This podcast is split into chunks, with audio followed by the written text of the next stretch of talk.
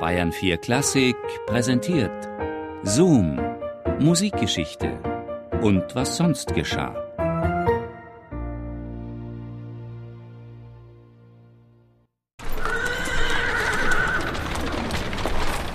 Die Wiener Innenstadt hört sich im März 1787 noch etwas anders an als heute.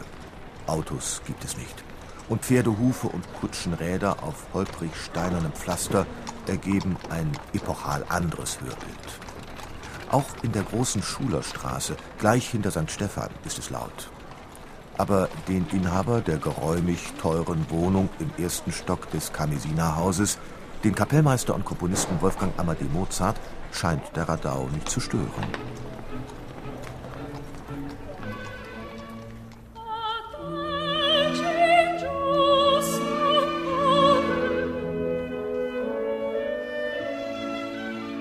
Zur selben Zeit, da Mozart überm Don Giovanni sitzt, weilt ein Musiker aus Bonn in Wien.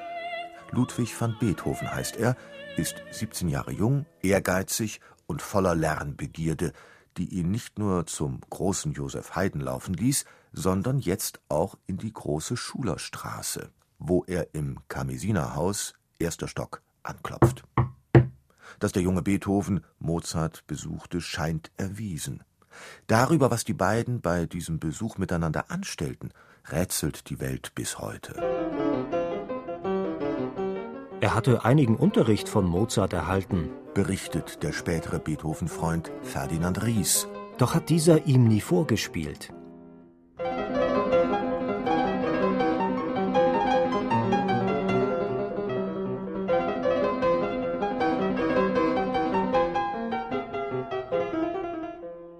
Mozart sei vielmehr einer Klavierimprovisation des jungen Beethoven kühl begegnet, weil er darin ein auswendig gelerntes Paradestück vermutete. Allerdings sei das Verhalten des Hausherrn, nachdem der Besucher ein chromatisches Motiv auflegte, welches er längere Zeit und in geradezu genialer Weise durchgeführt habe, ein ganz anderes geworden.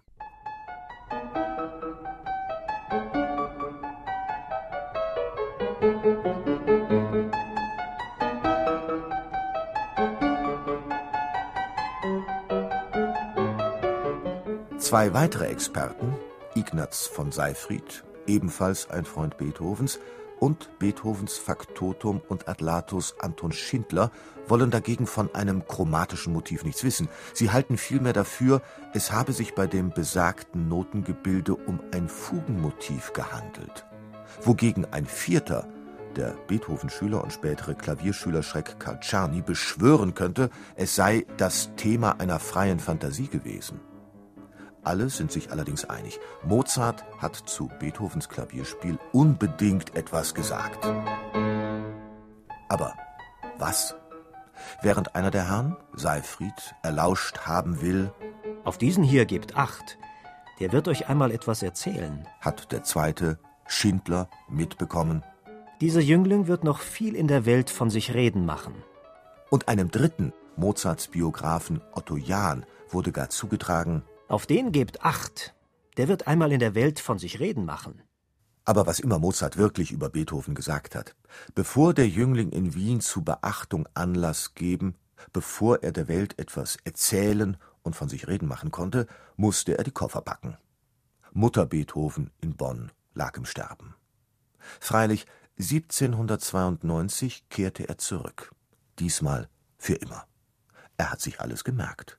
Und nicht nur den Don Giovanni gut im Gedächtnis behalten.